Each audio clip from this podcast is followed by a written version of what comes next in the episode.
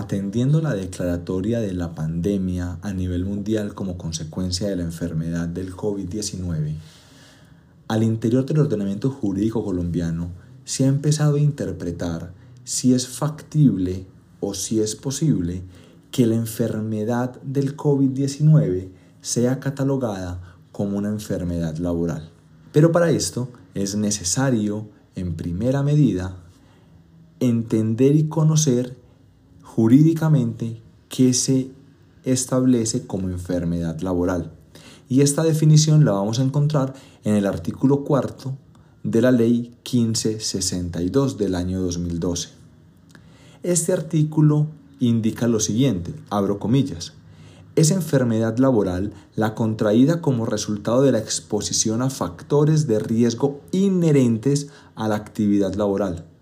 o del medio en que el trabajador se ha visto obligado a trabajar.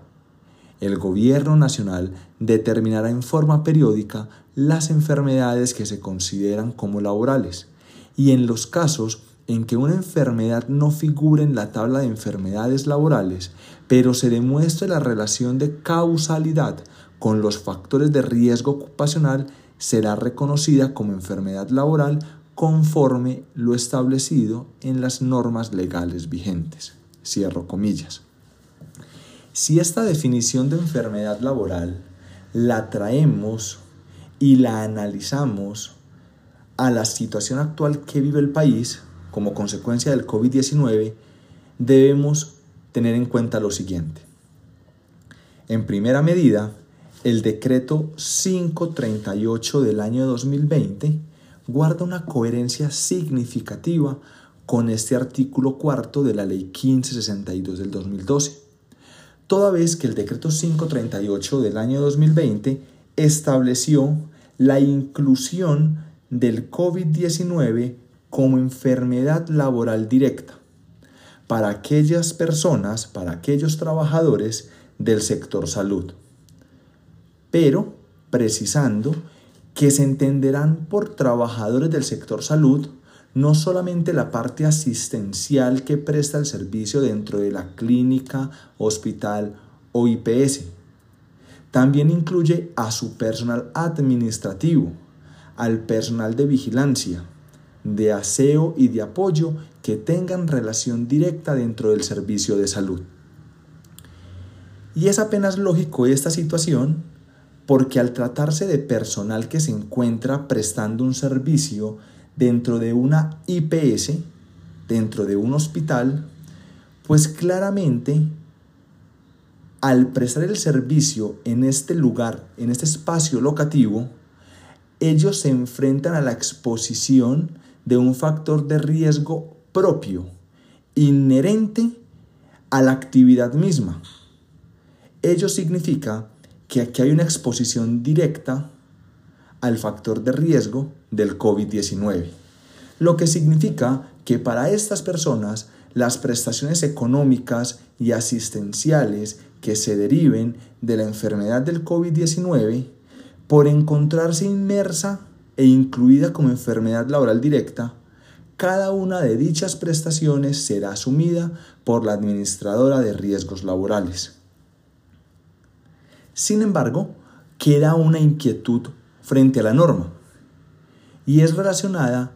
para las personas que no laboran, que no prestan servicios en el sector salud, sino en otro sector económico distinto, si al contagiarse con el COVID-19 puede ser catalogado o no como enfermedad laboral. Y es en este punto donde resulta de mayor relevancia el cumplimiento de las normas preventivas de bioseguridad. Y es que tenemos que precisar que la enfermedad del COVID-19 se encuentra dispersa en el medio ambiente. Y debemos recordar que el artículo cuarto de la ley 1562 dentro de la definición de enfermedad laboral indica que se entiende como enfermedad laboral la que contrae el trabajador como resultado de la exposición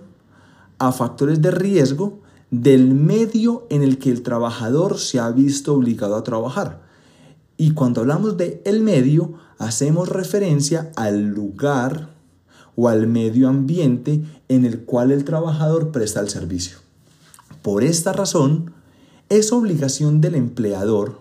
atender todas y cada una de las obligaciones propias del sistema de seguridad y salud en el trabajo en razón del cumplimiento de las medidas de bioseguridad tendientes a minimizar y a mitigar esa exposición al factor de riesgo del COVID-19. Pero no es solamente el empleador el obligado a atender esas medidas, también el trabajador. De tal manera que si un trabajador eventualmente se llegase a contagiar del COVID-19, lo primero que se tendrá que analizar es si existe nexo de causalidad entre la enfermedad y el medio en el que el trabajador desempeña sus labores. Asimismo, habrá que entrar a analizar si el contagio se generó en ejercicio de sus funciones, en el ejercicio de la exposición al factor de riesgo, o si se presentó por no tener las medidas de bioseguridad tendientes a la protección. Si ello se llegase a demostrar, posiblemente podría alegarse la existencia de una enfermedad laboral, porque recordemos, es necesario demostrar el nexo de causalidad. Si ello no se demuestra, pues no se podría tratar como una enfermedad laboral, sino como una enfermedad de origen común o enfermedad general cuyas prestaciones económicas y asistenciales estarían a cargo de la entidad promotora de salud en la cual se encuentra afiliado el trabajador. Por esta razón, el llamado ante esta situación es que tanto empleador como trabajador se comprometan y cumplan de manera irrestricta y plena las obligaciones de medicina preventiva y de bioseguridad para evitar conflictos jurídicos como consecuencia del contagio del COVID-19.